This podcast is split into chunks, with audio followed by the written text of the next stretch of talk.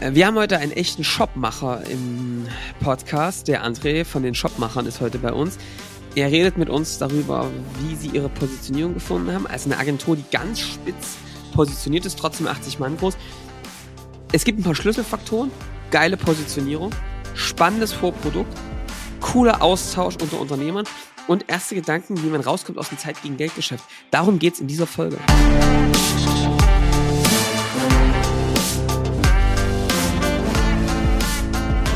Willkommen zum Scaling Champions Podcast. Konkrete Tipps und Werkzeuge für die Skalierung deines IT-Unternehmens. Hier bekommst du komprimiertes Erfahrungswissen aus über 80 Skalierungsprojekten pro Jahr. Zusammengestellt von Johannes Rasch und Erik Osselmann.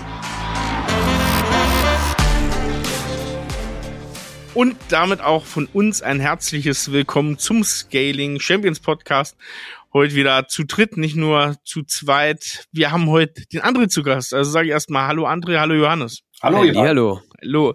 Und wer der André ist, der André von den Shopmachern, ich würde sagen, das erklärt er uns mal selber.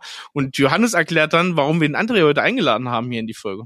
Genau. André, schieß erstmal los. Wer bist du? Was tust du? Ja, okay. Hi. Also ich bin der André.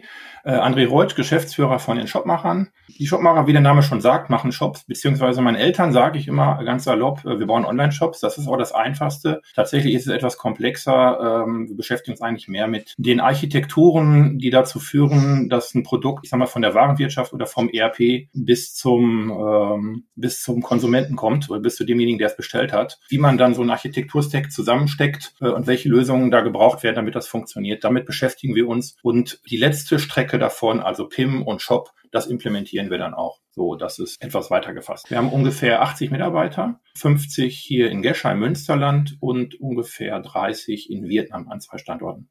Andri, wir haben dich eingeladen. Wir kennen uns über ähm, ein, zwei Connection und ich habe dich irgendwann eingeschrieben, weil ich schon vor langer Zeit über euren Health Check äh, äh, gestoßen bin, äh, von, weil ihr quasi äh, einerseits nach außen natürlich eine gute Sichtbarkeit habt und andererseits fürs Thema Shops einfach wirklich eine Marke seid in Deutschland. Und ich schon immer fand, dass die Positionierung und auch so die Außendarstellung und auch so die Idee, wie man mit euch in Kontakt kommen kann und anfangen kann, mit euch herauszufinden, ey, sind die was für uns? Echt immer spannend fand. Ich habe euch sogar schon ein, zwei Mal in Podcasts und auch in anderen Formaten sogar schon genannt. Ich weiß gar nicht, ob ihr das wusstet, ja. Aber hm. als gutes Vorbild quasi genannt, ja, ähm, an dem man sich mal orientieren kann. So, und deswegen haben wir uns gedacht, wir müssen jetzt mit dem Macher reden. Passt auch gut rein, ne? Wir haben letzte Woche erst gehabt, warum verkauft sich mein Vorprodukt nicht? Und André erzählt mir heute, wie läuft's, wenn sich's verkauft, ne? Also wenn sich das Vorprodukt verkaufen lässt. Und, genau, und wir wollen heute eigentlich mit dir sprechen über das Thema Vorprodukte, was haben die für eine Bedeutung, aber auf der anderen Seite auch, was hat schon gut funktioniert, wo was würdet ihr auch noch anders machen, wohin geht's? Das andere, was uns auch total brennt interessiert ist, ihr findet eine starke Positionierung,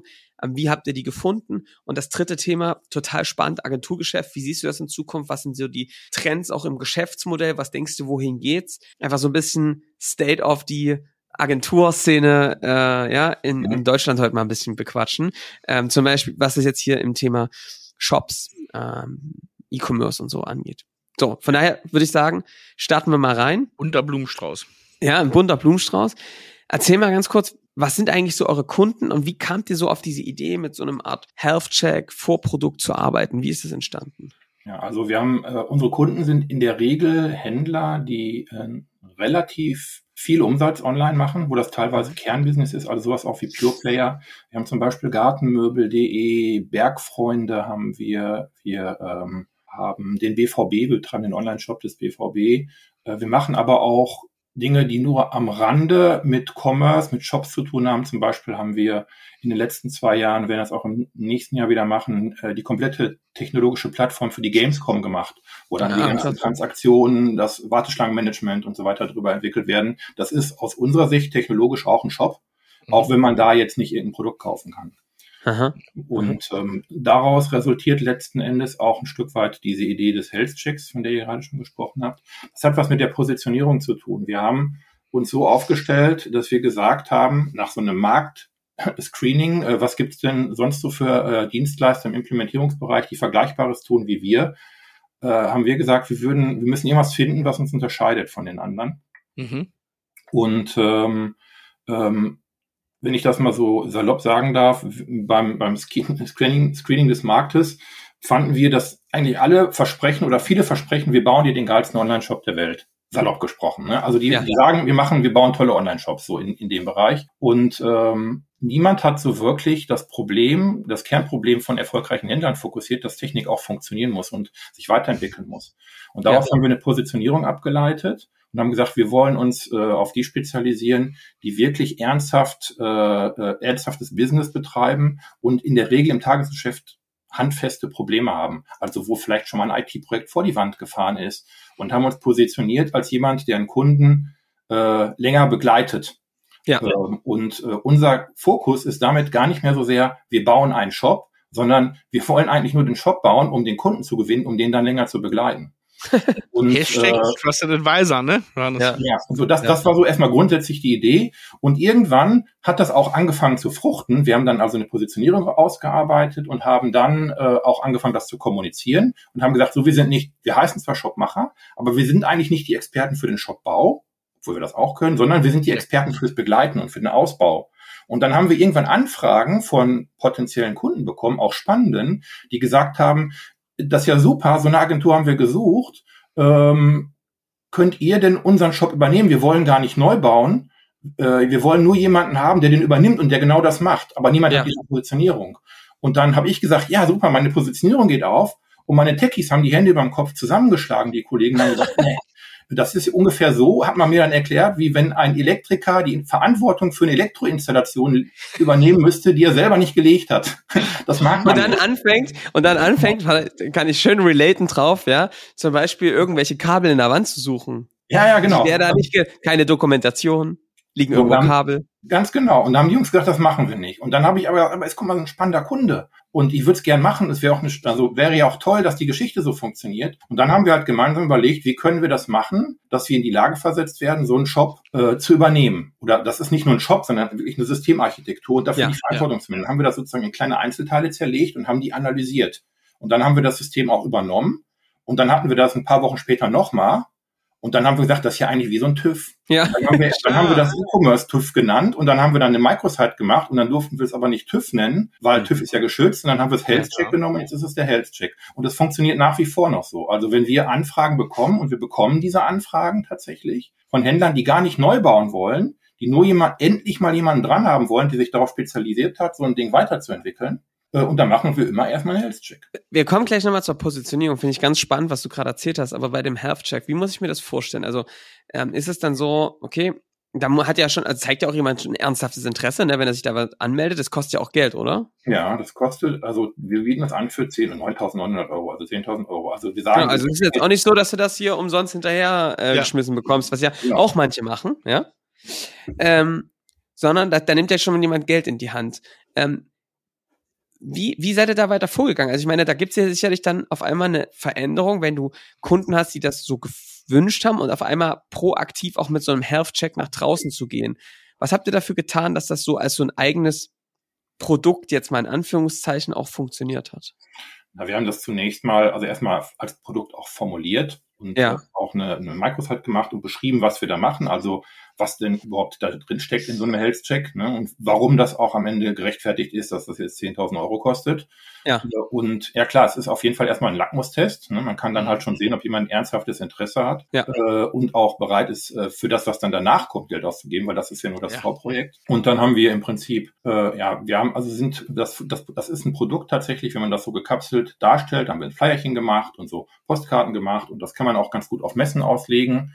Und das nehmen Leute dann mit und dann äh, rufen die halt an, weil das, das ist ähm, für uns groß genug, dass wir ernsthaftes Interesse daran ausableiten können. Für einen Shopbetreiber, der aber wirklich nennenswerte Umsätze macht, auch klein genug, als dass er sagt, naja, das mhm. probieren wir mal aus. Und wir werben auch damit, beziehungsweise wir sagen das auch, dass wir sagen, naja, selbst wenn dabei rauskommt, und das hatten wir auch schon, eigentlich ist das echt super aufgestellt, das System, und deine Agentur, die das macht, macht das top, dann ist es ja für so einen E-Commerce-Verantwortlichen auch gut, dieses Feedback zu bekommen, äh, ich bin da auf dem richtigen Weg. Mhm. Also finde ich schon mal ganz spannend, ja. Das ist auch was, was wir zum Beispiel in der letzten Folge ganz stark betont haben, dass viele bauen ein Vorprodukt und machen eigentlich einen Anforderungsworkshop für mhm. sich verpackt in etwas, was Geld kostet, was ja, ja totaler, also ne, warum soll ein Kunde für Geld bezahlen? So, aber ehrlicher Kundennutzen, ne? Genau, was ich jetzt schon verstehe, ist ein ehrlicher Kundennutzen, dass ihr eine Analyse bekommt und danach nicht komplett gesetzt ist, dass ihr das dann auch mit dem durchzieht, sondern man danach sortiert, guck mal, das sind die Baustellen, so sieht's aus und jetzt gucken wir mal, was wir da draus machen, oder? Ja, genau. Also wir, äh, wir äh, versprechen schon, das ist Teil des Produktes, wenn wir ernsthafte Probleme sehen, vor allem wenn die äh, die größten Probleme haben in der Regel Händler im Bereich Performance, also Ladezeiten ja. äh, oder Sicherheit. Äh, und wenn wir da ernsthafte Probleme sehen, dann äh, äh, versprechen wir auch, garantieren wir, dann übernehmen wir. Also diese, diese Dinge übernehmen wir, wenn das gewünscht ist. Wenn eine ja. andere Agentur am Start ist, und das ist meistens so, äh, dann kann die das auch gerne selber machen, wenn man, wenn der äh, Betreiber eben möchte, dass die das macht. Also wenn, wenn die Parameter dafür sprechen. Echt stark. Und sag mal, ich, wir müssen jetzt ein bisschen rein, nicht nörden ins Vorprodukt, ja? Mhm. Wie, wie, wie macht ihr das? Also ich, ich melde mich da an, Kriege ich da einen Anruf? Von wem kriege ich da einen Anruf? Wer macht das dann? Ähm, das sind unsere Berater. Also wir haben so ein, so ein äh, wir haben gar kein Vertriebsteam in dem Sinne, sondern äh, das ist ein Beratungsteam eigentlich. Und ähm, die ähm, versuchen auch, also natürlich ist deren Mission grundsätzlich Business zu generieren, ja. äh, aber ähm, die versuchen eigentlich nur rauszufinden, was man da tun muss und wie man helfen kann.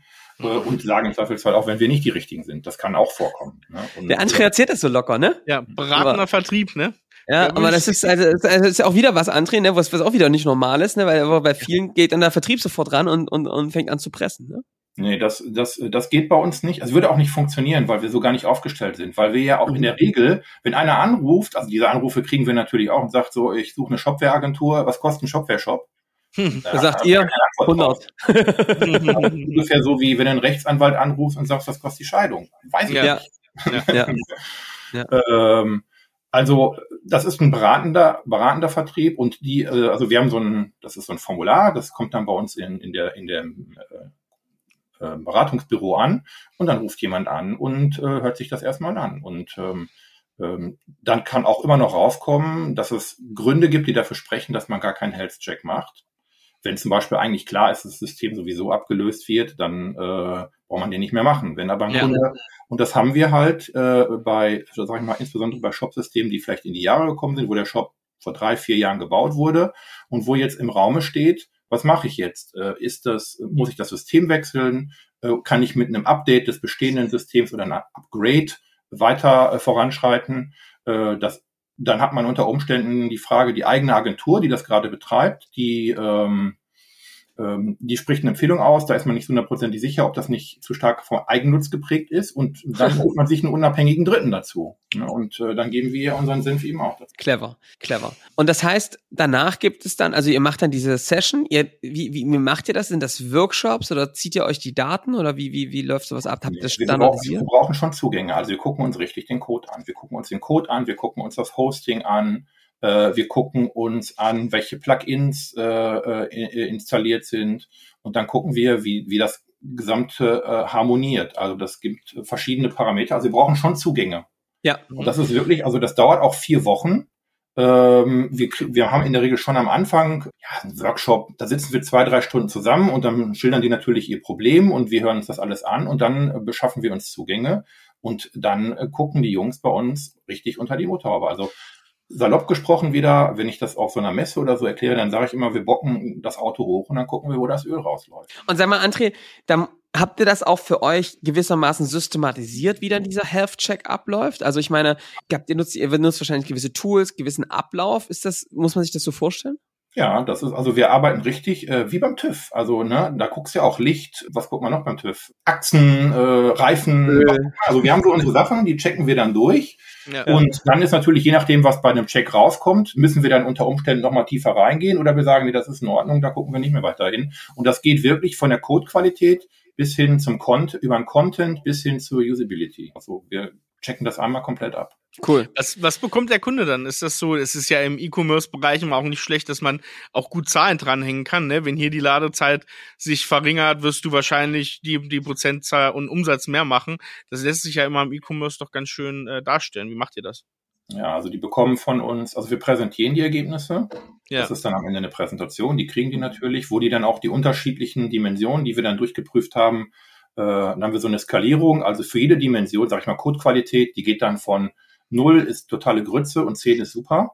Mhm. Und dann, wenn der jetzt, sag ich mal, Codequalität im Bereich drei bis vier ist, dann begründen wir auch, warum, was ist gut, das Plus, dann hast du fünf Punkte, die gut sind und sieben Punkte, die nicht so gut sind. Also mhm. so gehen wir das dann durch äh, für jedes, für jedes Thema. Und äh, dann kriegt er am Ende auch nochmal wirklich wie beim TÜV auch so ein, so ein Prüfprotokoll, Licht okay, Öl okay, also äh, wo das dann, äh, wo wir die Dinge benennen, die in Ordnung sind und die Dinge, wo wir sagen, da muss jetzt eigentlich innerhalb der nächsten Wochen wirklich dringend was getan werden. Sehr cool. So, jetzt, ich, jetzt stellen wir noch zwei Fragen. Ähm, wie läuft es danach ab? Der, ähm, wenn die dann sagen, okay, wir übernehmen die Wartung, wie lange dauert das dann auch noch so im Health-Check? Also wenn die dann sagen, yo, ihr seid irgendwie super, das sind echt Punkte, wie lange dauert dann da so die Beauftragung? Das kann man nicht pauschal sagen. Das ist ja auch davon abhängig. Also zum einen ist es davon abhängig, welche Kapazitäten wir haben, wann wir Kapazitäten haben. Mhm. Äh, Im Moment im Bereich der Digitalisierung ist es nicht so, dass ein, ein Dienstleister äh, äh, gerade Überhänge von Kapazitäten hat. Wir haben eigentlich mhm. immer das, die Herausforderung, dass wir gucken müssen, wie wir die, wie wir die Ressourcen hin, äh, bereitstellen können, die das machen. Also wir müssen die Kapazitäten haben und dann ist es natürlich auch davon abhängig, was zu tun ist. Also möglicherweise ist ein, äh, mit, einer, mit einem kleinen Eingriff an irgendeiner Stelle äh, relativ schnell schon mal was zu helfen. Äh, das kann dann auch kurzfristig, ich sag mal, innerhalb von Wochen gehen. Ja. Aber wenn natürlich jetzt da wirklich ein System abgelöst werden muss, dann ist das unter Umständen ein Setup-Projekt, würden wir dann dazu sagen. Und dann kann das auch schon mal zwei, drei Monate dauern, bis wir dann die Kapazitäten haben. Wir müssen das ja auch einplanen. Mhm. Worauf ich so ein bisschen hinaus will, ist, ähm, was hatte das für einen, dass ihr das so gemacht habt, was hat das für einen Einfluss auf euren Kundengewinnungsprozess? Also, ich meine, es gibt ja ganz viele Agenturen, die, die darüber sprechen, dass sie zum Teil Monate, äh, manchmal sogar jahrelang mit irgendwelchen Kunden arbeiten, bevor irgendwelche Dinge losgehen, ja? Ähm, wie, wie erlebt ihr das da? Hat, hat sich das verändert dadurch?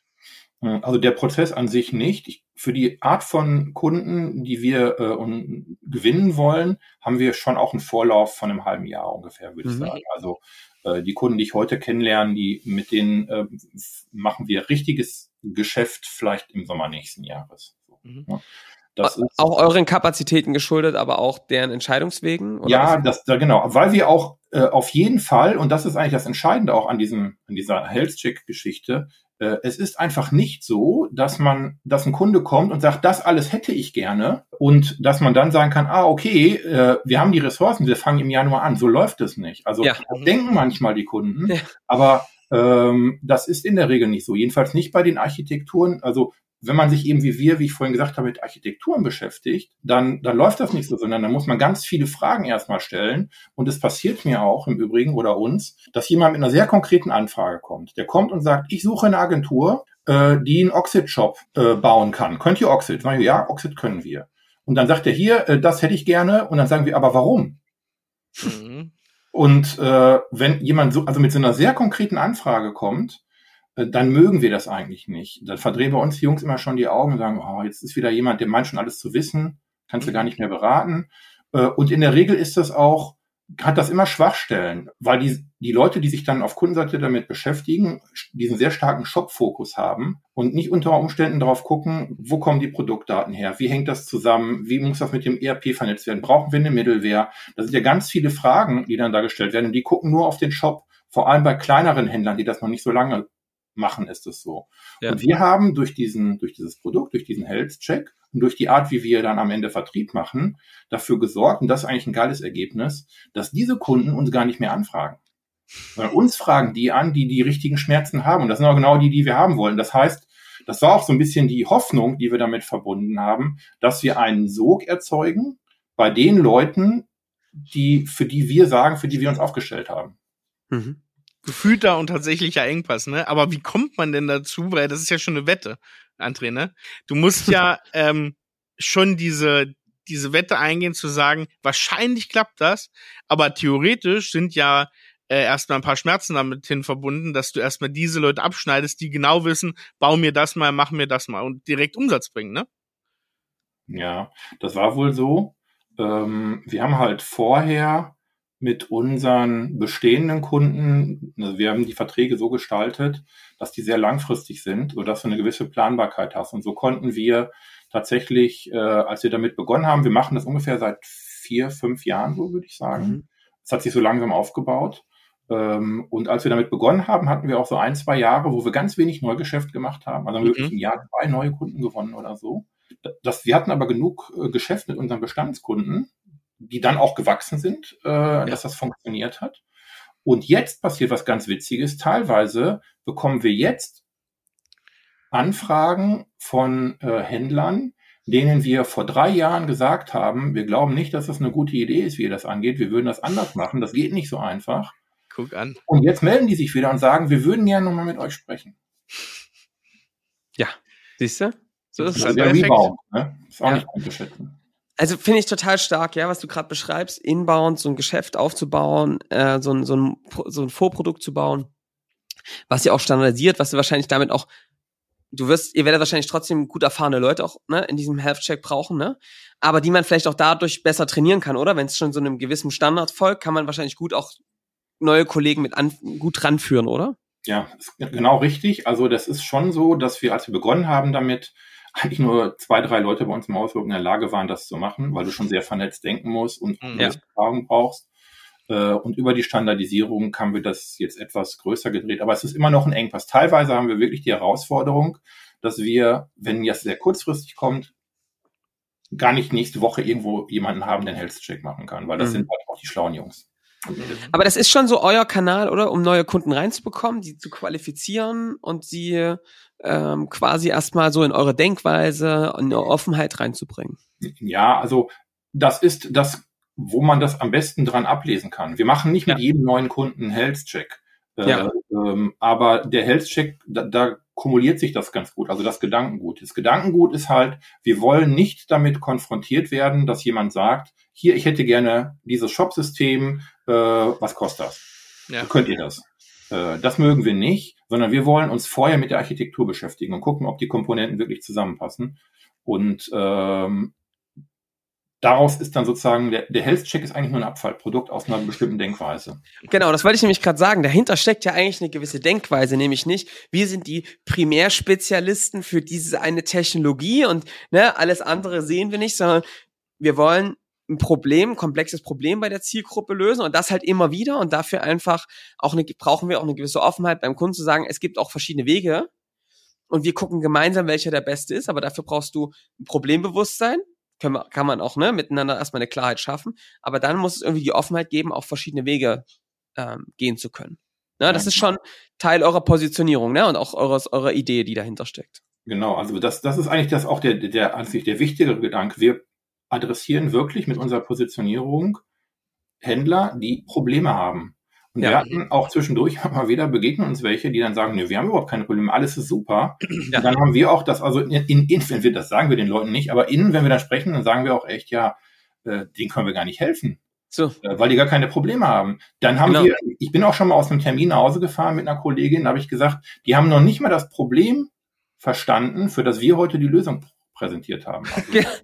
Ne? Ja. Und dann sollte man das auch nicht, ne, dann nee, kann man das nicht auch sparen, ne? Da kam es dann auch nicht dazu und ja. äh, das ist auch erstmal völlig in Ordnung. Dann, die ja. haben vielleicht in zwei Jahren Probleme. Ja. André, total spannend. Sag mal, was ich, der Erik hat vorhin schon mal so ein bisschen reingepiekselt in die Geschichte, ne? Ich meine, meine, ich erlebe ja trotzdem immer noch so eine, so eine Welt, ne? Vielleicht kommen wir jetzt ein bisschen zur Sackgasse der Woche, ja? ähm, dass doch viele Agenturen, ist dieser schöne äh, Begriff der 360-Grad-Agentur, ja? Äh, lieb ich ja total, ja. Also das heißt, ähm, wir machen vieles, alles, ja, was der Kunde uns eben sagt, was er braucht. Ähm, und das ist ja schon etwas, was ich auch verbreitet da erlebe, dieses Thema, ich stelle mich breit auf, um sicher zu sein. Hm. Ähm, jetzt habt ihr ja da irgendwie auch in gewisser Weise anderen Weg eingeschlagen, obwohl ihr auch jetzt nicht nur eine Technologie macht, das ist ja ganz spannend, ja. Ähm, Erklär mir mal kurz, wie siehst du das mit dieser 360-Grad-Aufstellung, beziehungsweise äh, was, warum hast du dich für einen anderen Weg entschieden? Hm. Ja, ich ähm, kann das gar nicht so genau spezifizieren. Ich glaube da aber tatsächlich nicht dran. Also ich habe tatsächlich auch schon andere Erfahrungen gemacht in anderen Agenturen, in größeren, äh, komplexeren äh, Networks. Dann kannst du zwar relativ viel bedienen, aber nach meiner Erfahrung geht das zu Lasten der Qualität des Outputs. Und als wir uns kennengelernt haben, Johannes, da habe ich ja auch zu dir gesagt im ersten Gespräch, ich weiß nicht, ob du dich daran erinnerst, dass ich mich gewundert habe, äh, äh, dass du mich angesprochen hast, weil ihr ja auf Skalierung setzt und ich gar nicht so, ein, äh, so, ein Skalierungs, äh, so eine Skalierungsambitionen habe. Also ich habe auch tatsächlich, ich habe ja vorhin erzählt, wir sind rund 80 Mitarbeiter Und ich habe, wir haben uns wirklich eine Wachstumsgrenze bei 100 gesetzt. Wir wollen nicht weiter skalieren in der Größe, weil wir glauben, dass wir damit unsere Assets verlieren und das, was uns stark macht. Und ähm, ich weiß, dass viele, auch andere Agenturchefs, mit denen ich spreche, eher versuchen, über eine gewisse Größe, also 500, 600 Leute in ja. den, äh, in den Radar von DAX-Konzernen zu kommen. Die ja. fragen uns eher nicht an. Äh, und das kann auch sein, dass das funktioniert, vertrieblich, um da ins Gespräch zu kommen. Aber ich glaube nicht daran, dass man da noch einen guten Job machen kann. Also das ist jedenfalls Vielleicht können die das, da bin ich nicht drin, aber da, wo ich war, hat das nicht funktioniert. Und das ist mir aber total wichtig, einen guten Job zu machen. Ja. Äh, und äh, wenn ich nämlich darauf vertraue, was ich vorhin erzählt habe, dass ich auch irgendwann vielleicht mal äh, nach zwei Jahren mir den Rebound holen möchte, weil man sich daran erinnert hat, dass ich vor zwei Jahren dann doch vielleicht recht hatte mit irgendeinem Einwand, den jemand anders nicht hatte, dann habe ich auch das Gefühl, das geht in die richtige Richtung. Also Wachstum um jeden Preis äh, oder Wachstum um des Wachsens willen halte ich echt für problematisch. Und André, da kann ich ja jetzt quasi, jetzt sitzt ja trotzdem hier im Podcast, also können wir auch quasi die Antwort, die ich dir da gegeben habe, äh, äh, öffentlich verlauten. Das ist ja genau das Ding. Das ist, glaube ich, einer der größten Sackgassen, dass eben Wachstum mit Skalierung oft verwechselt wird. Denn es ist total, aus meiner Sicht ein total guter Gedanke zu sagen, ähm, wenn wir jetzt viel mehr Leute wären, wird da die Qualität wirklich besser. Und Skalierung heißt für uns eben zu sagen, können wir das nicht irgendwie smarter machen, wie wir das heute machen? Ne? Können wir nicht irgendwie unser das zum Beispiel in ein Vorprodukt packen, was systematisch läuft, ja, wo wir gar nicht so viel mehr Leute brauchen, aber dafür vielleicht uns mehr Freiraum erzeugen, ne? weil wir nicht alles machen, sondern ein paar wenige Dinge, aber dafür wirklich eine inhaltliche Exzellenz bekommen und dafür vielleicht einen finanziellen, aber auch einen zeitlichen Freiraum bekommen, weil wir eine viel höhere Leistungsfähigkeit haben. Ja, das heißt auch nicht, dass man jetzt 100% mehr Kunden betreuen muss, aber irgendwie das ganze, die Komplexität rausbekommt aus seinem, ne, aus seinem so Unternehmen, weil man irgendwie genauso viele Portfolio-Elemente wie Mitarbeiter hat. und den Kundennutzen auch immer weiter nach oben schraubt, ne? Also genau das, was du sagst, André. Wie, wie gut kann ich einen Kunden bedienen, wenn ich 100 äh, Portfolio-Elemente habe und für jeden irgendwie einen halben Mitarbeiter. So wie ihr das macht, kann ich natürlich einen Kundennutzen immer weiter nach oben treiben. Ne? Der Check war bestimmt am Anfang, als ich das erste Mal gemacht habe, noch nicht so aussagekräftig wie jetzt zum Beispiel. Und das sind ja genau die Punkte, an denen man arbeiten soll. Ich habe neulich, äh, äh, weil ich nur was nachschlagen wollte, bei einem Marktbegleiter von uns, also eine, eigentlich eine Agentur, die ähnliche Größenordnung hatte wie wir, äh, und jetzt äh, äh, in, in einen größeren Kontext aufgegangen ist. Da bin ich auf der Website gewesen äh, und habe gesehen, dass da stand unser Management. Da waren, ich habe es dann gezählt, 54 Geschäftsführer oder Manager. Und ich gesagt habe, wie soll das funktionieren? Da haben wir intern drüber kaputt gelacht. Also, das sind alles Chefs. Wir haben 80 Mitarbeiter, aber äh, das, das kann ja nicht funktionieren mit so vielen Chefs. Die haben ja auch alle ähm, Interessen. Chef eine eigene Richtung. ja. da, da, fragt man sich, wer, äh, wer kümmert sich dann um den Kunden? Ich meine, gut, die sind natürlich auch deutlich größer, ne, 600 Mitarbeiter oder was jetzt, aber trotzdem, ich finde es schwierig. Und ich möchte, also ich würde in so einem Kontext auch nicht arbeiten wollen. Ja. Das würde mich interessieren. Ich meine, und trotzdem, ja, schwingt ja bei vielen dieser Sicherheitsaspekt mit. Also ich glaube, dass viele eigentlich einen anderen Weg auch einschlagen würden, wenn sie merken würden, ähm, also guck mal, du, du wirkst jetzt wie ein entspannter Dude, ne? Und es ist trotzdem natürlich wahrscheinlich nicht immer alles einfach, ne? Das, das, also das ist bei keinem, ne? Aber trotzdem so, das ist ja ein Weg. Ich meine, bei uns geht's ja genauso. Ich würde den Weg der Spezialisierung und des Spitzausstellen nie wieder verlassen, ja. weil ich auch den anderen kenne und es ist der Horror, ja? Mhm. Und trotzdem muss man sich ja fragen, warum bleiben trotzdem Menschen auch in dieser Welt? Und ich glaube, es ist halt oft die Angst, sich auf was festzulegen und es das falsche Pferd ist, oder? Wie war denn das bei euch? Hattet ihr da Respekt davor, dass ihr euch irgendwie auf was Falsches konzentriert. Irgendwie, auf einmal braucht keiner mehr Architektur. Angst weiß ich nicht, aber natürlich stellt man sich Fragen, äh, ob das so richtig ist und äh, ob das, ob das äh, klappt und funktioniert.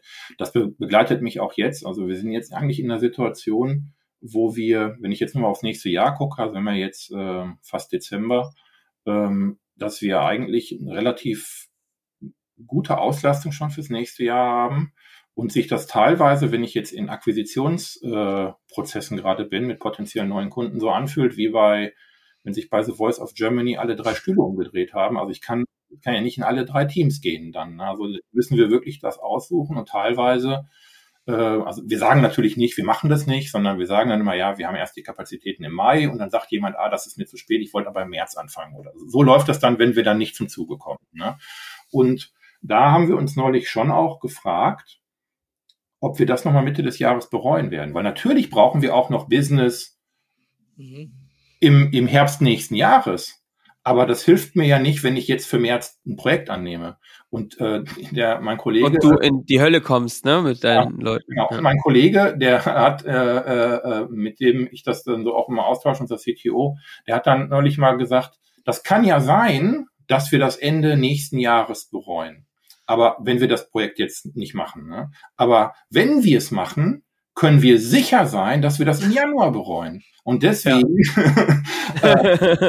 äh, äh, äh, in Abwägung von, von Wahrscheinlichkeiten ja. äh, darf man es nicht machen. Aber das fühlt sich schon so ein bisschen strange an. Und natürlich habe ich auch immer Sorge, dass man für diese, ich weiß nicht, ob man es Überheblichkeit nennen kann, aber so diese, diese Attitüde, nee, wir sind jetzt voll, wir können das nicht machen, das würde ich so nicht sagen, aber ähm, äh, das macht mir so ein bisschen Angst. Und ich äh, habe also sorge, sorge mich auch, dass wir da zu naiv sind oder dass wir irgendwas nicht kommen sehen und dass wir uns dann, weil ich das auch in anderen Agenturen tatsächlich jetzt schon sehe, dass dieser dieser Schwung, der vielleicht durch diese Corona-Situation auch kam, jetzt durch die äh, durch die aktuelle Entwicklung äh, und die Rezession jetzt auch so ein bisschen weniger wird und die Auslastung nicht mehr ganz so gut ist.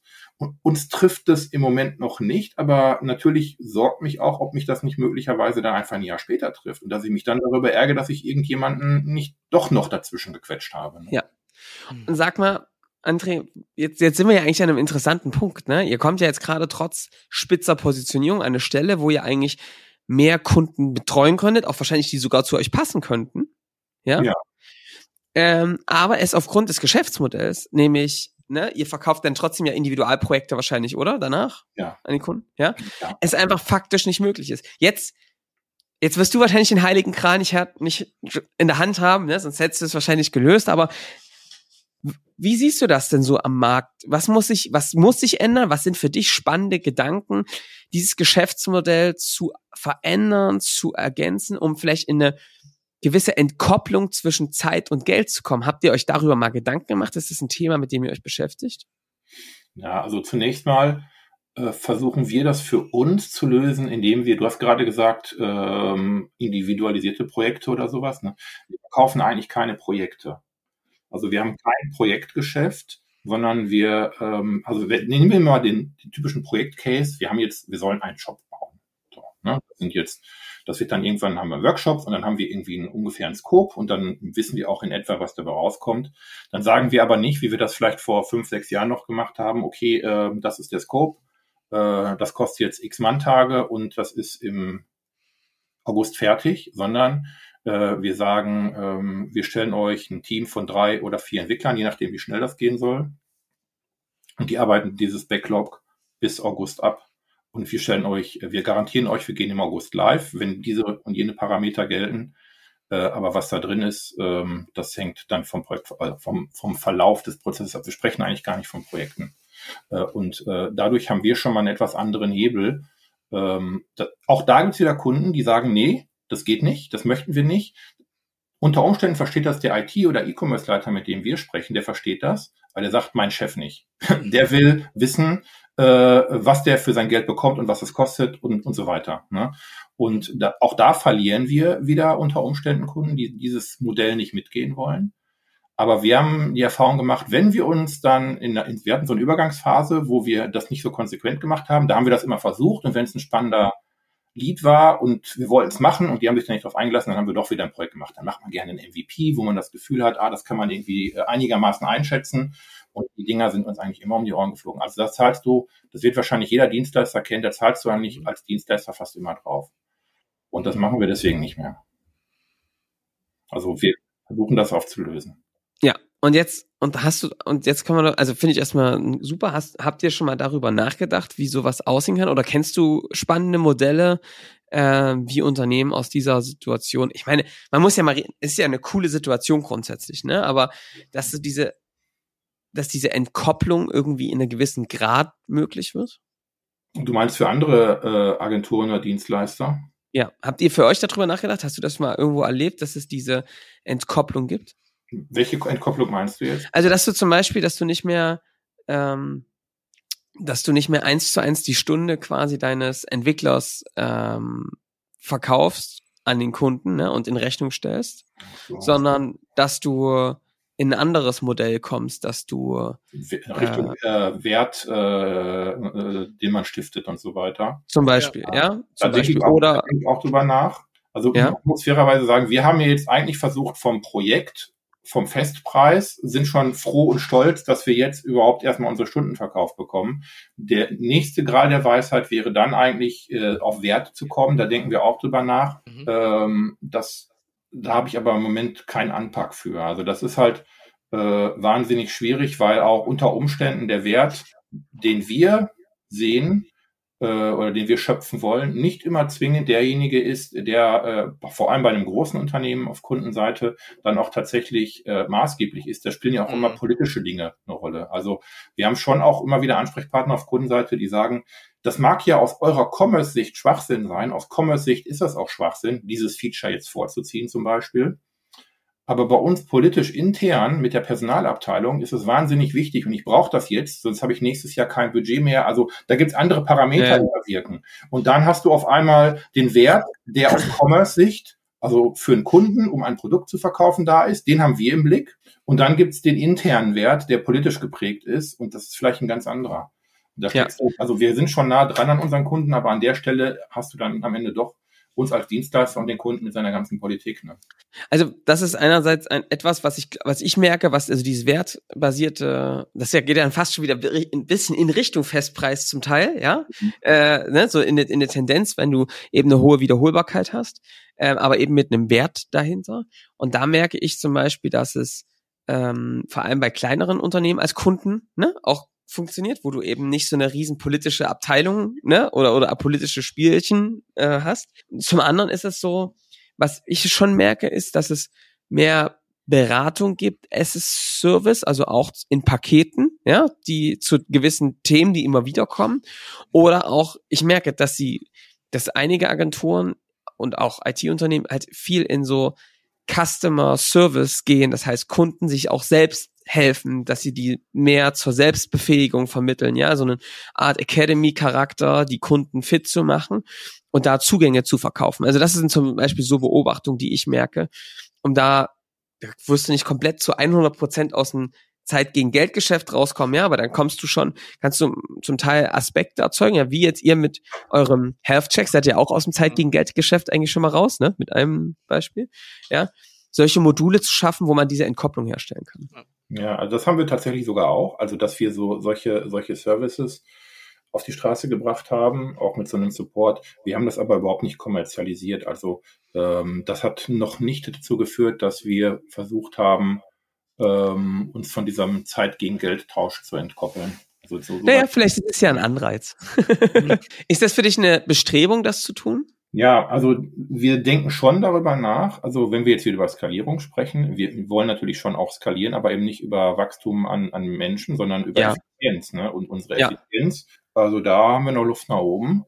Äh, also wir könnten wahrscheinlich, ähm, ich will nicht sagen doppelt so viel, aber deutlich mehr Umsatz machen, wenn wir unsere Produktivressourcen effizienter äh, äh, einsetzen würden. Äh, und äh, da kann das natürlich ein Hebel sein. Also da denke ich eigentlich meinen ganzen Tag nichts anderes, als darüber nachzudenken, wie ich die Effizienz steigern kann. Genau, also vielleicht sind das ja so ein paar, äh, äh, so ein paar Anreize. Jetzt ja. haben wir über, du denkst darüber nachgesprochen. Ich weiß, dass du ja auch viel mit anderen Unternehmern und Unternehmerinnen im Austausch bist. Ähm, André, darüber möchte ich eigentlich nochmal so zum Ende so ein bisschen mit dir sprechen. Was, hat dieser Austausch mit anderen IT-Agentur, Unternehmern, Unternehmerinnen für eine Bedeutung? Warum ist dir das so wichtig? Ja, also ich glaube, dass man einfach, wenn man sich nicht austauscht, ähm, immer in seinem, in seinem, in seiner Suppe kocht und auch wenig ja. äh, Impulse bekommt, beziehungsweise wenn du nur öffentlich zugängliche Kommunikation konsumierst von anderen Agenturen, dann kriegst du doch immer nur die Marketing-Story. Du kriegst doch nicht mhm. äh, de von denen gesagt, wo die, wo die ihre Probleme haben. Und das ist einfach, also es ist einfach auch gut für, für die Seele, wenn man sich mal, wenn man so zwei, drei Leute gefunden hat, äh, das habe ich, wir treffen uns dann regelmäßig und dann tauschen wir uns halt darüber aus was gerade richtig scheiße läuft. Und wenn man dann sagt, hier bei mir ist das und das und das scheiße, und dann sagt jemand anders, das Problem habe ich auch, dann bist du in einem ganz anderen Schnack, als wenn du immer nur die Story hörst, wie geil alles ist. Und ja. man kann jetzt auch, wenn jetzt sprechen wir über einen Health-Check und das funktioniert auch ganz gut. Es gibt aber auch 10.000 Dinge, die erzähle ich euch jetzt nicht, die nicht gut funktionieren. Und mhm. darüber tauschen wir uns dann aus. Und zum einen ist spannend zu sehen, dass andere diese Probleme auch haben. Und noch geiler ist natürlich, wenn die das hatten und irgendwie einen Anpack gefunden haben, wie sie das gelöst haben. Ja. Das kriegst du halt nur, wenn du dann aus dieser, aus dieser öffentlichen Kommunikationsbubble mal rauskommst. Aber da braucht man natürlich auch äh, Vertrauen und muss dann auch eben mal die Hose runterlassen. Das wollte ich dich gerade fragen. Wie schafft man das Vertrauen untereinander, wenn man, wie findet man die? Wie, wie schafft man das Vertrauen? Vielleicht so ein bisschen Tipp oder eine Beobachtung. Die also zunächst hilft, mal, zunächst mal hilft natürlich, wenn das nicht total der knallharte Wettbewerb ist, mit dem man sich da austauscht. Es gibt ja mhm. auch, wenn du dir die Agenturszene anguckst, so dann, wir haben jetzt den Schwerpunkt E-Commerce, andere haben dann vielleicht äh, eher ein Marketing-Schwerpunkt oder sag ich mal, der in Richtung äh, Branding geht oder so, dann hast du dann, äh, dann, dann hast du, sag ich mal, ähnliche Gewerke. Du hast auch Design, Entwicklung und Konzeption und Projektmanagement äh, und hast ähnliche Probleme und hast Prozesse und hast Tagessätze und hast Projekte oder nicht. Also das, was wir gerade besprochen haben. Aber wenn du, wenn ich jetzt, ich würde jetzt nicht meinem, äh, meinem Wettbewerber, mit dem ich mich um denselben Kunden bemühe, die Geschichten erzählen, wo ich meine mhm. Schwächen habe. Aber jemand, der nur am Rande damit zu tun hat, dann geht das, äh, dann geht das schon. Und äh, dann spielt natürlich auch eine Rolle, in, in der, so einer ersten Sitzung ist das vielleicht auch noch weniger, aber wenn man sich dann über einen längeren Zeitraum kennt, ähm, dann, äh, dann wird man natürlich auch, also kann man immer mehr loslassen, wenn man das länger mhm. macht. Ja. ja. Cool. Also würde sagen, Austausch ist super wichtig und ja, mega. Wie regelmäßig machst du das? Hm, also ich habe äh, im Prinzip zwei Runden, in denen ich das mache, die auch etwas unterschiedlich zusammengesetzt sind. Ja. Und in beiden ist es so, dass wir uns so einmal im Quartal, einmal im Halbjahr, das hat jetzt über Corona auch so ein bisschen gelitten, ja. äh, mit den Treffen äh, da austauschen. Und aber dann wirklich mit einer strammen Agenda, ähm, mhm. wo dann jeder auch äh, erzählt, was seit dem letzten Mal so äh, gut und was schiefgelaufen ist, vor gerade steht. Jetzt gibt's ja einige, die sagen so, brauche ich nicht, habe zu Hause zu, genug zu tun ne, im Unternehmen. Ich hab, äh, bin operativ vorausgelastet. Hast du bestimmt auch, ne? Könntest du ja auch sagen. Könntest sagen, warum soll ich mich alle drei Monate damit wem treffen? Gibt bestimmt noch fünf andere Themen, die auch noch anstehen und Prio, eine hohe Prio haben. Warum machst du das? Also warum ist so, warum entziehst du dich dann auch mal so dem operativen Tagesgeschäft für sowas? Ja, ehrlich gesagt, äh, ich, vielleicht habe ich bin ich in einer komfortablen Lage. Ich bin nicht so operativ. Mhm. Ähm, ich halte das ehrlich gesagt für meine Aufgabe. Ich will nicht sagen meine einzige Aufgabe, aber eine Kernaufgabe, ja. dafür zu sorgen, äh, dass diese, dass dieses Unternehmen richtig aufgestellt ist. Operativ, das können andere besser. Mhm. Ähm, also das ist vielleicht auch eine Frage, wie man als Geschäftsführer seine Aufgabe definiert. Ich ja. finde an der Stelle mal ganz gerne die Metapher des Imkers. Mhm. Ne? Also ich stelle da meinen Bienenstock auf und gucke, dass da irgendwie eine Blumenwiese drumherum ist und baue vielleicht noch einen Verschlag, damit das Gewitter da nicht reinschlägt. Aber den Honig sammeln die alleine. Sehr gut. Sehr schöne Metapher hier.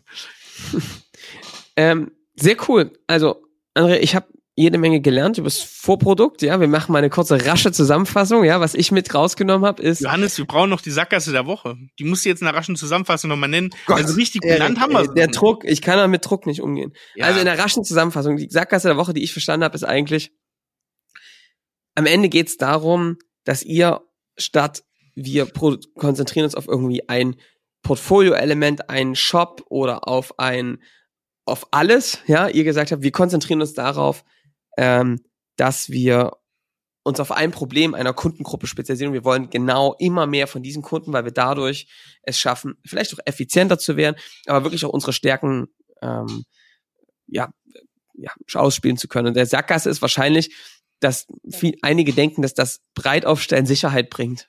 Ja. Und ich glaube da schon mal nicht dran, ja. Also, ähm, so, und was ich aber mitgenommen habe, ist, was ich sehr spannend fand, ist euer Vorprodukt, wo ihr sagt, Health Check, wir, ist eine Filteranlage für uns, ja. Wer das überhaupt macht, der meint es auch ernst und gleichzeitig muss Nutzen draus entstehen. Das habe ich ganz klar verstanden. Es kostet auch Geld und deswegen muss es Nutzen geben, unabhängig, ob man danach weitermacht oder nicht. Und gleichzeitig hilft es dabei auch, so ein bisschen diese Arbeitsweise zu vermitteln, ja, ein gemeinsames Problembewusstsein zu verstehen, ähm, auch eine Art Priorisierung zu finden und danach ähm, ein Angebot zu machen, was eben auch gut passt und was ich jetzt schon verstanden habe, ist, was eben nicht ein Festpreis ist, sondern wo ihr sagt, guck mal, wir machen da mit Kontingenten oder wir machen einen Retainer oder sowas in die Richtung, um einfach zumindest eine Entkopplung ne, zu finden, weil die Probleme doch sehr komplex sind. So. Ähm, das fand ich schon mal sehr, sehr spannend und was du jetzt gerade zuletzt gesagt hast, auch nochmal interessant. Also dieser Austausch, doch, was der für einen Impact hat. Und vor allem finde ich ganz wichtig, ja, die, die zu unterstreichen, dass du sagst, Mensch, meine Aufgabe ist doch genau das. Ja, ähm, diesen Input ins Unternehmen reinzuholen, weil es uns Abkürzungen gibt, ja, Effizienzgewinne, wenn wir das alles selbst rausfinden, das wäre ja totaler Wahnsinn, sondern ähm, da können wir vielleicht Abkürzungen gehen, die uns total viel Zeit und Nerven auch sparen. Ich hätte noch mal eine abschließende Frage an dich, André, vielleicht fachlich oder zwei abschließende Fragen. Zum einen interessiert mich noch mal, als Digitalagentur, als äh, auch irgendwie Förderer der Digitalisierung ähm, mit Systemhäusern, mit IT-Unternehmen, mit Softwareherstellern zusammen. Wie siehst du gerade so die Branche, also gerade jetzt speziell auf die Digitalagenturen? Ist gerade so eine Zeit, wo du sagst, sehr schwierig, du hast schon Rezessionen sowas angesprochen, da wird jetzt vielleicht ein bisschen weniger Geschäft auch kommen. Aber wie siehst du insgesamt so die Aufstellung der deutschen Digitalagenturen, gerade im Hinblick darauf, dass ja die Wertschöpfung von vielen auch traditionsreichen Unternehmen nur noch über die digitale Schiene laufen kann oder verbessert werden kann. Ja, ich glaube, dass man das gar nicht so pauschal sagen kann. Ich glaube, es gibt einige, die wirklich gut aufgestellt sind ähm, und äh, es mag andere geben, äh, die vielleicht auf ein Pferd gesetzt haben, äh, was jetzt im Moment dann unter Druck gerät. Wenn ich, wenn ich jetzt mal wieder an uns zurückdenke, als äh, vor fünf, sechs Jahren, würde ich sagen, hatten wir noch äh, sehr viele Kunden im Bereich B2C Fashion. Äh, mhm. Da haben wir, da, ich würde sagen, fast einen leichten Schwerpunkt im Bereich. Mhm. Und äh, das haben wir jetzt nicht mehr. Wir haben äh, ganz bewusst gesagt, äh, wir glauben nicht daran, dass, dass wir in dem Bereich skalieren können. also mhm. äh, ähm, in unserer Effizienz auch. Und dass in dem Bereich viele Kunden sind, die zu unserem dann avisierten Geschäftsmodell passen. Und äh, haben dann jetzt also viel, einen viel, viel größeren Anteil B2B und ganz andere Branchen. Und äh, wenn wir das nicht gemacht hätten, dann hätten wir mit Sicherheit jetzt in der Corona-Phase oder in der Post-Corona-Phase ja. richtig, äh, richtig, richtig äh, Probleme bekommen. Das sehen ja. wir bei anderen auch. Also es hängt so ein bisschen von deinem Kundenportfolio an. Und äh, was ich gerade auch schon gesagt habe, der Kontext, in dem du deine Dienstleistung anbietest, von Agenturen, die das ungefähr machen, was wir machen oder Implementierer, gibt es, ich habe das mal recherchiert, zweieinhalb bis dreitausend in Deutschland. Krass, ja. Irgendwie. Also die auch ungefähr um sich diese, um diese Mitarbeiter sich äh, bemühen. Äh, mhm. Und äh, wenn du einfach nur sagst, ja, wir können das auch, dann ist das halt irgendwie zu wenig. Ne? Ja. Da kann man natürlich sagen, ja, wir sind aber, wir sind aber die Größten oder wir gehören zu den größten zehn. Das ist aber nicht unsere Strategie, sondern unsere Strategie ist eben zu sagen, wir haben einen speziellen Bereich uns rausgenommen. Und ich glaube, dass es hilfreich ist, generell, äh, nicht nur für Digitalagenturen, wenn man in dem, was man macht, irgendetwas findet, einen Kontext findet, in dem die eigene Leistung seine Besonderheit äh, findet. Also eine echte Differenzierung, oder? Ich sag ja André immer, und so einer unserer Lieblingssprüche ist ja lieber der Erste im Dorf als der Zweite in der Stadt. Ja. Ne? Sehr gut. Das passt ja, glaube ich, ganz cool. Ernst, hast du noch eine Frage? Natürlich. Frag mal André, los. ich habe natürlich eine Frage. Und zwar, wie sieht's denn kulinarisch bei dir aus? ja, er hatte, er Wir haben ja bei uns immer einen Wein der Woche. Ja, genau. Habe ich, ich habe ihr recherchiert, oder was heißt recherchiert? Ich trinke tatsächlich auch gerne Wein und äh, habe dann überlegt, was sage ich euch denn, weil ich ja gesehen habe, dass ihr das oder gehört habe, dass ihr das immer habt. Ich hätte einen äh, zu empfehlen, einen Muscatella von Dr. Wehrheim. Ach, schön. Ja, Südpfalz. Ähm, ja, genau. Und den habe ich irgendwann mal auf einer Tagung bekommen und bin dann wirklich zum Caterer gelaufen und habe gesagt, ähm, was ist das denn für ein Zeug? Weil ich hatte bisher keine äh, Muscatella kannte ich so nicht und ähm, bin dann, ähm, dann habe ich mir das erklärt, dann habe ich mir mal so ein bisschen recherchiert und dann habe ich mir erstmal zwei Kisten bestellt. Also den, äh, vielleicht eher was fürs Frühjahr als jetzt für die Weihnachtszeit.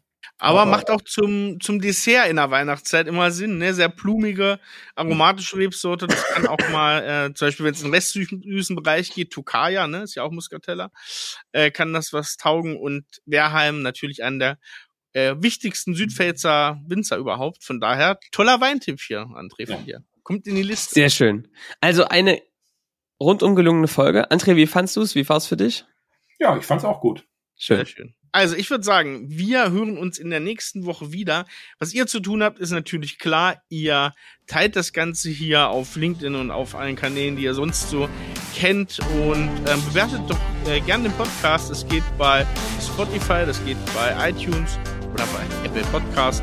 Und ja, dann würde ich sagen, bis nächste Woche. André könnt ihr natürlich auch schreiben. Wir verlinken seinen LinkedIn-Account hier direkt in den Show Notes. Bis dahin, macht's gut. Ciao. vielen Dank. Tschüss. Ciao.